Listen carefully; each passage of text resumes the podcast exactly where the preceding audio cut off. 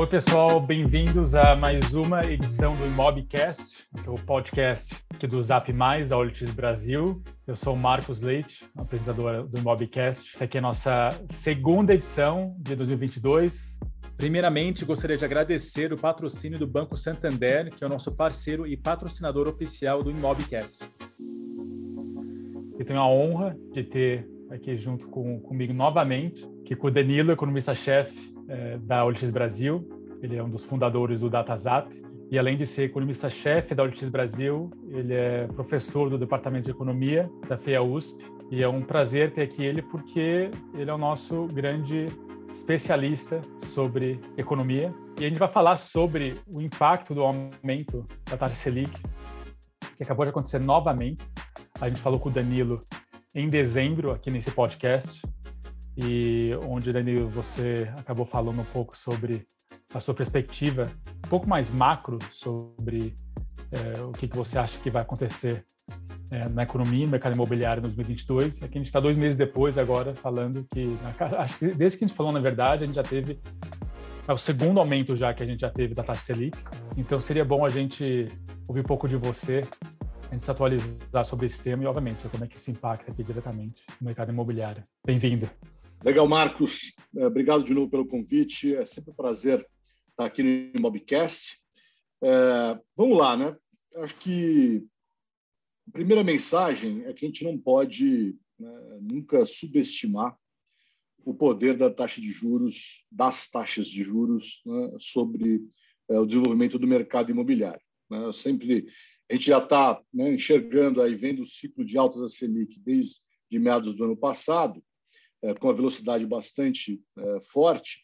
Né, e aí, sempre que me perguntam para analisar impactos da alta de taxa de juros, eu dou um passo atrás né, para lembrar o que a gente falava quando a taxa de juros estava caindo. Né? A gente, é, 2016, 2017, a gente chegou a bater 14%, né, um pouco mais de 14% da taxa Selic, começou a cair é, de uma forma muito consistente. E naquela época a gente falava, olha, a mesma, a mesma frase, né? É, não subestimem o poder da taxa de juros de impactar o mercado imobiliário. Naquele momento, um tom de celebração. Né? Então a gente falava de uma forma muito clara que as taxas de juros do Brasil vindo para patamares é, mais próximos né, do que a gente tinha na normalidade, comparando com, com o cenário internacional, a gente teria um, condições macroeconômicas para um grande avanço no mercado imobiliário. E acho que a gente viu isso, né, o início desse processo. Quando a taxa Selic estava chegando lá né, abaixo de 5%, abaixo de 4%, a gente chegou até 2%, né, e, portanto, as taxas de juros real, reais é, começaram a se aproximar de zero e até entraram em terreno negativo, a gente viu um enorme impulso uh, sobre o mercado imobiliário. E aí a gente vê isso muito claramente no volume de financiamentos uh, que bateu todos os recordes no ano passado. Então, para manter a consistência, não tem muito jeito. Né? Quando a gente vê a taxa de juros vindo uh, para cima com a velocidade que ela veio em 2021, a mensagem mensagem é, claro, né, vamos ver um esfriamento, já estamos vendo, de certa forma, um esfriamento é, dessas forças macroeconômicas sobre o mercado imobiliário. A gente, é, é muito é, provável, né, para não dizer é, praticamente certo, que o crescimento né, do mercado esse ano é, vai ser bem menor e um dos, menor, dos fatores mais importantes é exatamente é, a taxa, o aumento das taxas de juros. Agora, esse é o ponto de partida. A gente tem que tomar só um pouco de cuidado né, para olhar o, quais taxas de fato importam para o mercado imobiliário.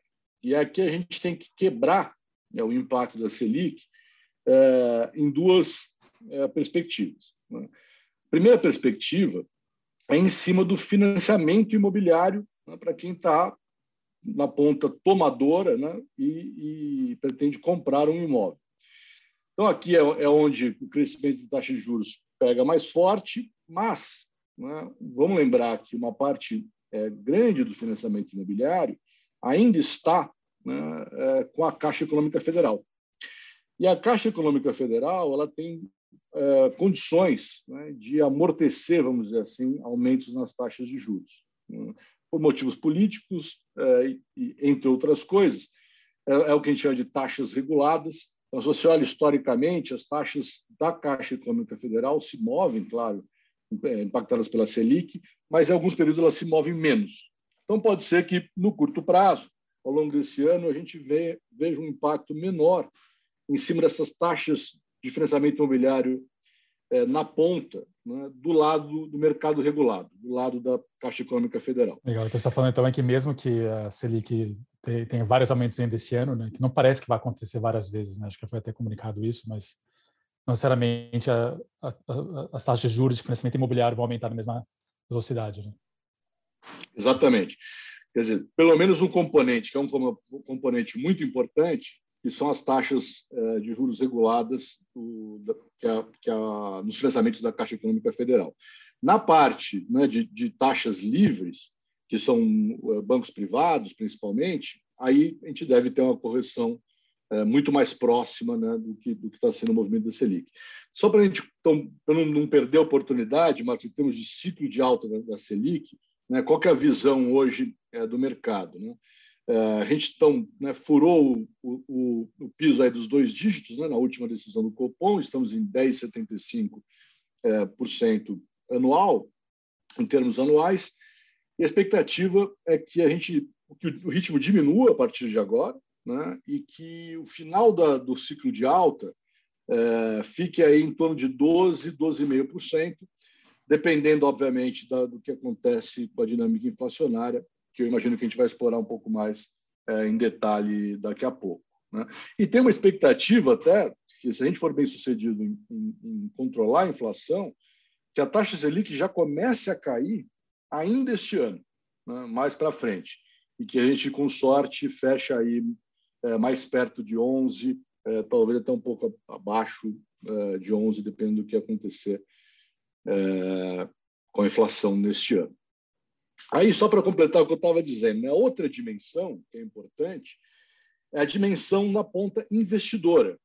Né? Então, um dos ventos de cauda que, que, que, aparecem quando as taxas de juros começam a cair ou, ou estão em níveis mais baixos é o incentivo né, do investimento em imóveis, porque as, as, as, alternativas de investimento em, renda fixa ficam menos atrativas. Então, né, o, o, o investimento em imóveis para obtenção de renda ganha atratividade relativa. Então, esta, esta componente também é impactada né, é, pelo aumento da taxa de juros e de forma negativa. Então, nas duas pontas, seja na ponta do financiamento né, do tomador, seja na ponta do investidor, a gente, num cenário de taxa de juros mais altas, elas estão bem mais altas do que elas estavam, é, temos que esperar de forma cautelosa aí um esfriamento no, no crescimento do mercado. É, então, acho que é até importante explicar, né, até para nossa audiência, o porquê, né? Porque quando, quando existe um aumento na taxa de juros em si, a, a gente, o, o mercado de pessoas que, que podem comprar um imóvel acaba ficando menor. Exato, bem, bem lembrado, né? A gente tem assim, gente tem dois impactos, é, um direto que é que é eu estava falando agora, né? Então assim, financiamento fica mais caro, né? então aí, aí acontece o que você acabou de dizer, quando o financiamento fica mais caro, você tira um monte de gente né, deste mercado, né, muitas pessoas que tinham condições de, de entrar no financiamento deixam de ter condições, e, por outro lado, você diminui o apetite de investidores né, de comprarem imóveis ou investirem em fundos imobiliários para, é, para a renda, né, porque a, a, as alternativas de renda fixa voltam a ficar mais atrativas. Esses são os efeitos diretos da taxa de juros. Aí tem um segundo efeito, que é bastante importante também, que é o impacto das taxas de juros mais altas né, na atividade econômica em geral, né, no emprego e na renda. Então, não é só os imóveis estão ficando mais caros via financiamento, né? é, são as pessoas ficando é, com tem menos renda no mercado, mais desemprego, menos crescimento da atividade econômica, e isso acaba prejudicando também é, o mercado no, no curto prazo. Né? Então, o, o grande efeito colateral né, da, da, do aumento das taxas de juros é exatamente a, a redução da, do crescimento da atividade econômica. E as expectativas para esse ano, em termos de crescimento, estão em torno de zero, né? Então, tem um cenário de estagnação. Vamos, vamos passar um, um passo aqui para trás, Danilo. Talvez é, explicar um pouco como é que isso impacta o mercado de construtores e comparadoras, primeiro. Talvez depois, depois a gente vai para ver como é que isso está impactando o, né, os preços do mercado secundário também, né? Que a gente tem vários dados aqui que mostram né, aumentos gigantes nesse último ano, especialmente num cenário mais, mais micro. Mas você pode dar um pouco mais de contexto para nossa audiência sobre esses comportamentos. Bom, quando a gente olha para o mercado primário, a taxa de, taxa de juros ela, ela impacta bastante. Né? Esse mercado primário, uh, aí não é só a pessoa física, né? tem a pessoa jurídica também. Então, quando as incorporadoras estão uh, subindo os prédios, né? muito comum, comumente, quase em todos os casos, você tem algum esquema uh, de financiamento. Né? Seja um financiamento direto, seja um financiamento via participação né, de, de, fundos no, no, no, empreendimento. Então, taxas de juros mais altas encarecem né, essa fase de construção, essa primeira fase de lançamento do, do, empreendimento. Agora, no mercado é, primário, né, tem, uma, tem um outro fator que, que esse sim já está impactando há algum tempo, que é a inflação. Né? A inflação de custos né, capturada aí pelo INCC, estão também tornando aí o cenário de, de lançamentos é, bastante mais desafiadores de, um, de alguns meses né, para cá. Né? No mercado secundário, Marcos, aí a história é bem o que eu estava contando antes, né? porque aí, aí fica muito em cima do, da pessoa física mesmo. Né? Então, os bancos vão lá ajustando, ajustando a taxa de juros para cima, de um lado, estão encarecendo os financiamentos. De outro lado, eh, a gente sabe que estão subindo a taxa de juros diminuir o ritmo de atividade econômica, então não vai diminuir desemprego, vai, vai manter aí é, o, o, o, ritmo é, mais lento e, e, as pessoas, então, com menos renda, é, acabam também, independente da taxa de juros de financiamento, tendo menos condições de, de comprar os seus imóveis. Né? Então, o resumo seria, no mercado primário, acho que o impacto ainda é mais forte do que no secundário, num primeiro momento. Né?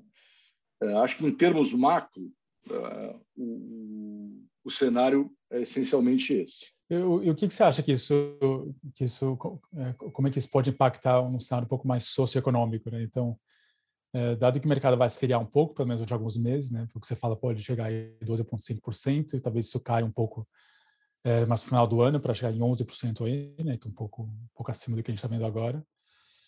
É, isso tem impacto também no mercado de, de locação, né, de aluguel, provavelmente. Né? É, como, como, é que, como é que vai ser essa dinâmica com esses aumentos indo para frente? Historicamente, como é que a gente tem visto isso aqui no Brasil? Aí, então, para completar, né, vamos lá, o cenário macro, acho que é muito importante para a gente explorar um pouco o cenário micro, né, que as pessoas tendem a ficar muito é, impressionadas, né, às vezes com razão, né, com, com, como é que os ventos de cauda e de frente, né, no contexto macro, acabam impactando o mercado. Mas o que a gente sabe, né, que para quem trabalha no mercado imobiliário, é que os, os, os fatores micro né, são muito importantes para determinar o, o, dizer assim, o, o, contexto geral do mercado imobiliário. Né? E a gente pode, acho que pode falar um pouco mais sobre isso. No caso de locação, é, então a gente tem que, tem que é, separar de novo. Né? Então, tem a, oferta para locação, então tende a ficar um pouco mais fria, porque o, o investidor né, perde um pouco de apetite para comprar imóveis e colocar para alugar. Por outro lado, do lado da demanda por locação, né, um contexto mais macro, mais desafiador, né, tende a impactar menos, e em alguns casos até aquecer a demanda por locação. Porque pessoas que estariam né, já pensando, né, ou planejando, ou, ou de, determinadas a, a, adquirir um imóvel próprio né, e sair do aluguel, podem ou não conseguir fazer isso, ou postergar essa decisão, preferindo ficar na locação uh, por, por, mais tempo, esperando a, a, o contexto macro melhorar. Né? Então, uh, o, do ponto de vista da demanda de locação, o aumento da taxa de juros, o impacto direto da, da, taxa de juros não, não, não tende a ser tão forte. Em alguns casos, pode até ser positivo. Mas então, vamos olhar de uma forma objetiva para essa taxa, né? Porque mesmo em é, o, Brasil, né, o Brasil é o Brasil, né? Já teve taxas bem piores. Né? Então, é, o, que, o que seria uma, uma recomendação para os ouvintes? É, especialmente olhando é, para o consumidor final que realmente quer é, fazer aquisição de um imóvel, é, se, se é o momento ou não, né? se devia esperar ou não, porque pode, pode piorar bastante, né? A gente não sabe o que esperar daqui a né, pós 12 meses, né? vamos dizer, 2023 adiante. É, exatamente, né? Eu acho que assim esse é o ponto principal, né? Quando a gente olha para o mercado imobiliário, né? É, ao longo do, da, da, história no Brasil, né? é, é, isso. A gente já teve situações muito piores do que a gente tem hoje. E aliás, não precisa voltar tanto tempo, né? Se você olhar para 2015, 2016, a gente já estava numa situação muito muito mais difícil em termos de juros, em termos de, de atividade econômica também, né? É, então, acho que essas decisões é, com relação ao mercado imobiliário é, claro, você sempre tem que olhar o contexto macro no começo, né, do país e o seu próprio. Né? É, então, emprego, taxa de juros, a perspectiva de manutenção de emprego, tudo isso é importante. Agora, no final das contas, né, as decisões elas tendem a ser muito mais micro até do que macro. Né? Então, quando você olha é, a atividade imobiliária, né, ela, ela aumenta, ela diminui, mas o mercado imobiliário tem uma enorme resiliência. Né? Por quê? Porque decisões de né, comprar um apartamento, alugar um apartamento, vender um apartamento, é, são decisões é, que dependem muito das suas condições pessoais. Né? Então, assim, eu vou ficar, eu estou precisando comprar um apartamento. Né? Se você não tiver condição de comprar por, por, questões macro, não tem muito o que fazer. Né? Eventualmente, se você é, quer esperar, né, é sempre uma aposta. Então, a, a nossa recomendação é sempre, né, é, dado o contexto, é, tomar a melhor decisão é, olhando para seus objetivos e possibilidades individuais. O que a gente percebe é que é, essas decisões elas vão navegando qualquer cenário macroeconômico é, e então as perguntas que as pessoas sempre falam, agora é hora de comprar ou, né, ou não, né? E aí a resposta, né, que, que o economista sempre gosta de dizer, é depende, né? É, porque primeiro depende da sua situação atual, então, da necessidade, né, de você fazer o movimento, das suas condições para fazer isso hoje, e se você quiser colocar o final da história, quais são as expectativas para o futuro? Né? Porque, de fato, como você estava dizendo, falar, olha, eu não quero, eu fico triste que eu não comprei o imóvel quando a taxa de juros estava muito mais baixa. Mas o que, que vem pela frente? Né? Será que a gente volta essas a taxas de juros nos patamares que a gente estava um ano atrás é, no curto prazo? Né? Ou você vai ter que esperar 10 anos para chegar numa situação que você tinha um ano atrás? A gente não sabe. Podemos até explorar aqui um pouco é, quais são os cenários que estão na, na, cabeça dos analistas e quais são as nossas visões sobre cenários para frente.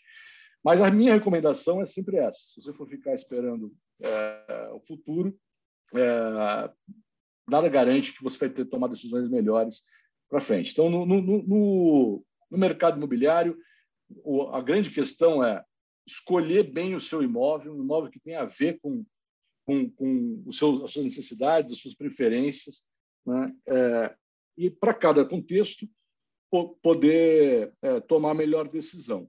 Né? É, é, claro né, que taxa de, se puder ter taxas de juros menores, é melhor do que ter taxas de juros maiores se você vai financiar um imóvel. A questão é quando que isso vai acontecer. Né? Então, ficar esperando nem sempre resolve resolve os problemas. Não, exato. É, é que nem quando as pessoas estão estão pensando em investir no mercado de ações, né? Exatamente. Você sempre quer esperar o melhor momento, mas quando é, que é o melhor momento? Você nunca sabe, né? Porque até, até vamos, vamos explorar isso um pouco, né, Danilo? Você falou agora que, olhando para frente, né, então depois desses 12 meses, que é, sim, pode ser pior, mas não sabe exatamente o que, que vai acontecer. Mas também chances de voltar ao cenário que a gente estava um ano atrás são muito baixas, né?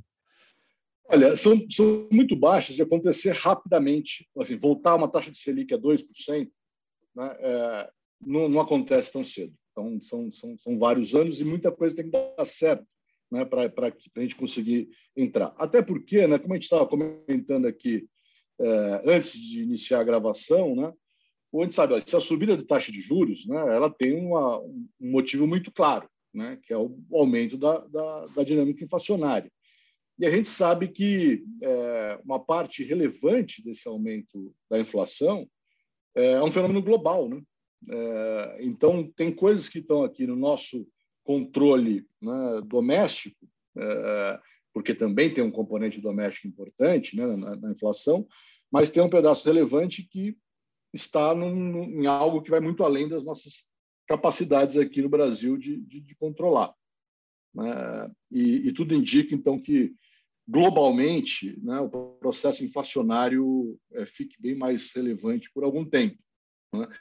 Como nunca, há muito tempo que a gente não via é, o mundo né, é, vivendo um processo inflacionário relevante, como a gente está vendo agora, no pós-pandemia. Exato, essa é, é uma preocupação muito grande global, né, que pela primeira vez, o mundo inteiro, quer dizer, né, grande parte do mundo agora estava vivendo muitos anos de, de taxas de juros perto de zero, né? E agora está aumentando, mas agora o, o grande receio que está acontecendo é que pela primeira vez, durante você aumenta né, a, taxa, a taxa de juros para você conseguir é, conter a inflação. Né? É, e, e agora, mas, mas por causa é, desse fenômeno que a gente está vendo no mundo, onde a gente tem toda essa restrição no, no supply chain acontecendo, é, tem muitos, muitos especulam que, na verdade, esse aumento de taxas de juros, até no nível global, não necessariamente vai conter a, a inflação também. Né? Então, pode ser um, um cenário uh, que, potencialmente até mais desastroso. Né? Então, uh, como, como, é que, como é que você vê isso, Danilo? É, assim, é, é, tem, tem, claro, né, tem, tem ainda, como, como o processo está no início, né, é, processo de reação, vamos dizer assim, né, ao, ao recrudescimento da inflação ainda está no início, o que, que, eu quero dizer com isso? Né? Os, os, bancos centrais dos principais países estão anunciando aí aumentos das taxas de juros, mas a gente ainda não está vendo exatamente o que vai ser esse processo de alta de juros. É, tem muita especulação no momento. É, se você conversar né, com, com, os principais analistas, a, a visão é a seguinte: é, a gente vai, deve controlar o processo inflacionário, né, não só pelos aumentos de taxas de juros, pelo remédio de política monetária, que é o que a gente está vendo aqui dentro do Brasil também, mas também pelo reajuste das cadeias de suprimentos globais. Né. Então, mais cedo, mais tarde, o que causou, vamos dizer assim, a, a principal fonte da inflação global é, começa, pelo menos um pedaço dela, começa a, a, a arrefecer também. Agora, que a gente também sabe, ou esses analistas também falam, é que esse processo não vai ser rápido e nem sem dor. Né? Então, a gente vai conviver com inflações mais altas por um tempo, né? é, isso tem um impacto de esfriamento da atividade né, em qualquer lugar é, do mundo.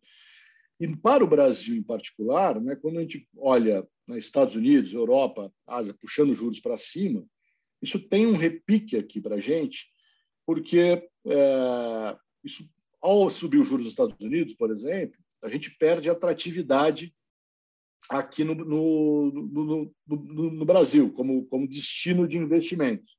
Então, quando sobe os juros lá fora, você tem um estímulo é, adicional para subir os juros aqui dentro é, também. Né? Se você não faz isso, é, começa a ver tende, tende a, aumentar a saída de capitais do Brasil, o que pressiona o câmbio e que acaba pressionando a inflação ainda mais. Então, é um cenário inflacionário bastante é, delicado, Marcos, mas assim, o que a gente está entendendo para o Brasil, botando tudo isso junto, com contexto global mais contexto doméstico, né, é, a, a, a, percepção da maioria dos analistas é a gente vai né, com uma Selic aí para 12, 12,5, isso vai ser suficiente para trazer a inflação medida pelo IPCA para metade do nível que ela está hoje. Então, o IPCA está rodando em torno de 10%, e as expectativas é que a gente feche o ano em torno de 5%.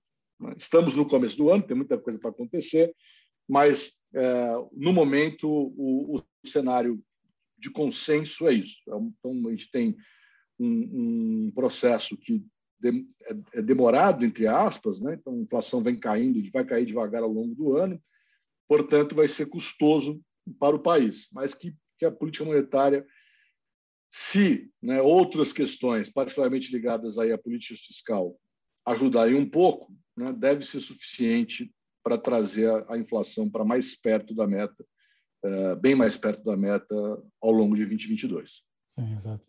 É, eu acho que é bom talvez você explicar um pouco mais esse ponto da dor, é, Danilo, até para a gente até, até, simplificar um pouco essa explicação de inflação, né? Apesar de ser um termo que todo mundo todo mundo usa, acho que nem talvez nem todo mundo entenda exatamente o, que é inflação e por que, que aumento de juros é, é importante, né? É, para a gente poder para gente poder conter isso, né? Porque no final a inflação quer dizer que existe muito muito dinheiro para poucos bens, né? Então você acaba tendo que aumentar preços para você né, poder para você poder é, gerar sua receita etc como empresa, né? E, e normalmente tendo aumento de, de juros fica menos interessante você gastar dinheiro no final e você também vê que você consegue colocar esse dinheiro em investimentos e tal, né? Então, por isso que é importante para uma economia. Então, pessoalmente, existe uma dor maior para cada pessoa, para cada consumidor. Né? Ninguém gosta da inflação, ninguém gosta de aumento de juros, é, porque para uma situação pessoal, na maioria das pessoas, é, especialmente renda mais baixa, etc., acaba sendo bem, bem impactante, né? bem, bem doloroso. Né? Mas acho que talvez você possa explicar como é que isso, né, ao longo do tempo, impacta a macroeconomia e que é, é muito saudável para o país depois de alguns anos. Né? Legal, então vamos lá. Né, tentar resumir uma coisa bastante é, complexa, né, e particularmente no Brasil, porque eu acho que você deu bem já deu a explicação, vamos dizer assim, da base do processo inflacionário. Mas a gente tem que colocar mais dois ingredientes nessa história, particularmente no, no, no, no contexto brasileiro. Né? Primeiro, que é o que a gente chama do, do, do processo de inércia. Né? Então, quando você começa a ter, ter inflação, os agentes, né? trabalhadores, é, comerciantes, empresários, começa a tentar né, se defender da inflação. Você se defende da inflação aumentando os seus preços, né? ou, no caso dos trabalhadores, os salários. Então, você começa um processo é, de pressão nesse sentido. Em países com menos é, histórico inflacionário, esse componente da inércia ele é menor e demora para acontecer. Né? É, no caso do Brasil, como a gente teve né, todo o nosso passado inflacionário pré-plano real, um dos grandes medos é que esse processo de inércia comece a acontecer né, e aí fica muito difícil controlar é, a inflação, seja lá com, taxa de juros ou com qualquer outro, com, com outros instrumentos. Então, essa é uma outra, um outro problema. Se o processo de inércia começa a acontecer, a gente é, vai entra numa situação que tem que quebrar a inércia né? e, a, e aquele negócio, a inflação de hoje ela é causada pela inflação passada. É, aí é, um, é, um, é, uma questão difícil. E a outra a perna dessa história é o futuro. Né? São o que a gente chama das expectativas de inflação. Então, boa parte né, do trabalho é, que a política monetária faz é o que o, o mercado chama de ancoragem das expectativas de inflação. Né? É quebrar, é, tirar da cabeça dos analistas que para frente a inflação vai, vai explodir. Né? Agora, o, o, o, remédio das taxas de juros é exatamente o que você falou, é esfriar a atividade econômica, né? é diminuir a demanda por bens e serviços. Diminuindo a demanda por bens e serviços, você é, tira as condições de reajustes de preços, diminui as condições de reajustes de preço.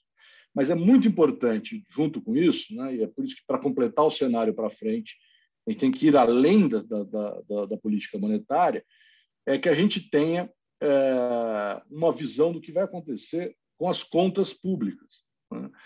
É, então, ó, o, o, par da política monetária, do ponto de vista macro, é a política fiscal.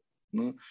Quanto melhor for a perspectiva né, para a saúde das contas públicas, menos o Banco Central tem que é, puxar a taxa de juros.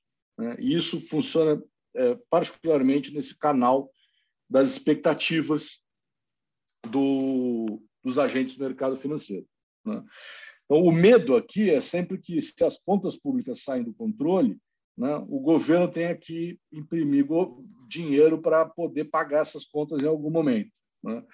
E aí, esse estoura a inflação. Né? E esse canal ele acontece nas expectativas, porque é, é, é, esse descontrole só vai ter impacto mais para frente. Né? E no mercado financeiro a gente antecipa tudo e, e, as decisões de hoje refletem então o que, que você acha que vai acontecer para frente. Então, agora, do ponto de vista da, do impacto da inflação, né, a gente tem é, para completar essa história, a gente tem duas, dois problemas principais, né? assim, olhando para o dia a dia das pessoas mesmo. Um é, de fato, corrosão, corrosão do poder de compra. Né? Então, enquanto a gente não está num, num, problema de num, num, contexto de indexação, né? É, como a gente teve lá na década de 80 e 90, é isso, seu salário não aumenta todo mês. Né? Os preços estão aumentando, seu salário não aumenta na mesma velocidade, então você tem uma corrosão de poder de compra né, como um efeito direto. Isso impacta todo mundo, mas, obviamente, impacta mais né, quem não consegue, não tem é, reservas, poupanças, que você consegue, de alguma forma, compensar é, esse, esse, essa perda de poder de, de compra. E a outro, o outro problema né, é, é um problema de preços relativos, porque a inflação começa a bagunçar o sistema de preços. Isso é, é menos rápido, isso é, demora mais para acontecer, mas você lembrar o que eu falei há pouco tempo, estava dizendo, olha, é, o processo de inércia começa a acontecer porque as pessoas querem se defender da inflação. Mas nem todo mundo tem a mesma condição de se defender. Nem todos mesmo, não são todos os setores que conseguem reajustar preço da mesma maneira. Então você começa a ter reajustes de preços é, em velocidades diferentes e capacidades de se defender da inflação de, em velocidades e intensidades diferentes. Resultado dessa história é que o processo de oferta e demanda, que tende a calibrar os preços da economia, começa a ficar mais bagunçado. Né? O sinal de preço ele, ele fica menos uh, visível e aí essa, isso insere um outro problema uh, no, no, decorrente da inflação, né? que é a perda de referência de quanto que uma coisa vale em relação à outra. Mas isso acho que a gente não está lá. Né? Nosso processo ainda ainda é é, relativamente recente, mas a gente tem que ficar sempre atento no Brasil, dado o nosso passado. Eu sempre gosto de só completar, contar um caos meu, né? que quando eu, eu comecei a trabalhar, né, no primeiro, meu primeiro emprego né, de carteira no trabalho, foi em 1993, pouquinho antes do Plano Real. E naquela, naquele momento, a gente estava lá na hiperinflação na veia. Né? Então, você recebia um valor e todo mês esse valor aumentava a indexação, a inércia completa. E aí o Plano Real conseguiu quebrar isso. Então, quando a gente ah, fala aqui da, da nossa inflação indo para frente, esse ponto que você falou, né, de contas públicas, né, que é algo um pouco mais específico no Brasil, mas até olhando para até movimentos recentes, né, que a gente viu que é, isso pode voltar a acontecer novamente, né, de estouro das contas públicas, que isso impacta diretamente novamente a inflação, né? Então é muito difícil prever isso, né? É, essa é uma questão central para a gente pensar o que pode vir para frente é, neste momento, porque a gente tem né, um cenário eleitoral completando, vamos dizer assim, a nossa, né, os desafios desse ano. Né? Por que, que, o cenário eleitoral é importante? Né? A gente vai ficar falando de política, aqui, de candidatos, obviamente, mas o que é importante para a gente, né, é, quando a gente está estudando pra, olhando para a inflação, olhando para a taxa de juros, olhando para o impacto nos mercados de ativos em geral, e particularmente no mercado imobiliário, é o que, que vem, qual a perspectiva né, de duas coisas. Uma é lidar com as contas públicas, né, em particular, mesmo no curto prazo, receita e despesa, né, o que a gente chama de política fiscal, receita e despesa do governo. E dois, qual que é a perspectiva de retomada do crescimento. Né? Então, é, de um lado, né, assim, o que a gente gostaria de ver, de um lado, é uma preocupação então com a saúde do, da, das contas públicas, né, então que a gente afastasse de vez qualquer perspectiva né, de estouro das contas públicas, de dificuldades de pagamento é, de dívida, é, descontrole nos gastos do governo, e de outro lado, que a gente retomasse uma agenda de crescimento do país. Né? E, e aí, nesse sentido, é, é, seria muito importante, então, que quem quer que, que, que, seja o presidente no ano que vem, que essas duas coisas estivessem presentes. Né? De um lado, uma postura séria em relação ao orçamento do governo, de outro, né, uma postura pró-agenda de crescimento né, é, do país. A hora que ficar claro que o próximo presidente tem essas duas coisas como algo, como coisas importantes na sua agenda, é, o Brasil volta, né, tem tudo para voltar com muita força uh, e o mercado imobiliário também. Né? Se, ao contrário, né, a gente tiver uma, uma, uma, perspectiva de que nem, nem solidez fiscal e nem agenda de crescimento façam parte é, do, do, das políticas do, do, próximo presidente, aí é capaz de a gente viver esse, esse cenário desafiador por mais tempo. É, e vamos, vamos lembrar né, que, que até com essa esse próximo presidente vier com, com essa agenda de ser pró-crescimento e solidez fiscal, mesmo assim vai ser doloroso, né? É, tem um tempo né, de recuperação. Tem um tempo de é. recuperação. Danilo, novamente obrigado pela, pela aula em é, tanto macro como microeconomia aqui e a sua perspectiva. Então, olhando para esse próximo, esse ano atual, 2022, acho que a mensagem é que sim, a gente tá, vai, vai ver um aumento ainda, mas ao mesmo tempo, é, e apesar disso ser uma, uma mensagem e uma situação pior que o ano passado, ou pior até que o ano retrasado, a gente até olhando o passado recente no nosso país, a gente já teve situações piores, né? Então, a gente está falando de, eh, de atividade econômica e de, e, especialmente de mercado imobiliário, de realmente compra e venda de imóveis, que isso deveria não deveria impactar de uma forma muito grande as pessoas tomarem a decisão de comprar ou não por causa de, de timing, né? Porque para voltar a taxa de 2% vai ser um tempinho ainda. Exatamente. Eu acho que essa a mensagem que a gente sempre diz é essa. O contexto macro tem os seus ciclos, né? então a gente sabe que melhor, o contexto mais favorável, o mercado aquece como um todo, o contexto menos favorável, o mercado esfria como um todo. Mas quando você olha o funcionamento do mercado imobiliário e as decisões individuais do mercado imobiliário, em qualquer contexto, né, elas têm que acontecer e elas acontecem, né, no Brasil e fora do Brasil. Porque quando a gente fala de mercado imobiliário, a gente está falando de um bem essencial para as pessoas, em que as decisões não podem ser é, postergadas né, é, e não vale a pena serem postergadas desse jeito. Então, é a microeconomia, né, é a realidade de cada um é, e os contextos locais e tipológicos aí né, de produtos do mercado. Agora, muito importante enfatizar o que você falou aí no final, Marcos, que assim, a gente, apesar da piora no contexto macro, a gente ainda está muito longe né, de um cenário como 2015, 2016, ou como cenários lá mais para trás, né, de final de década de 90, de começo da década, década dos 2000. Então, a gente, a gente ainda está. É, a gente tem que reconhecer nosso papel, né, é, é, alertar né, e, e, manifestar nossa, nossa, nossa posição de cautela, reconhecendo as dificuldades, mas, por outro lado, a gente acredita que ainda tem espaço para crescer né, em diversos segmentos do mercado imobiliário, em diversas localidades do mercado imobiliário. E aí, é, na hora que a macro fica pior, a micro ganha muito mais relevância. Né?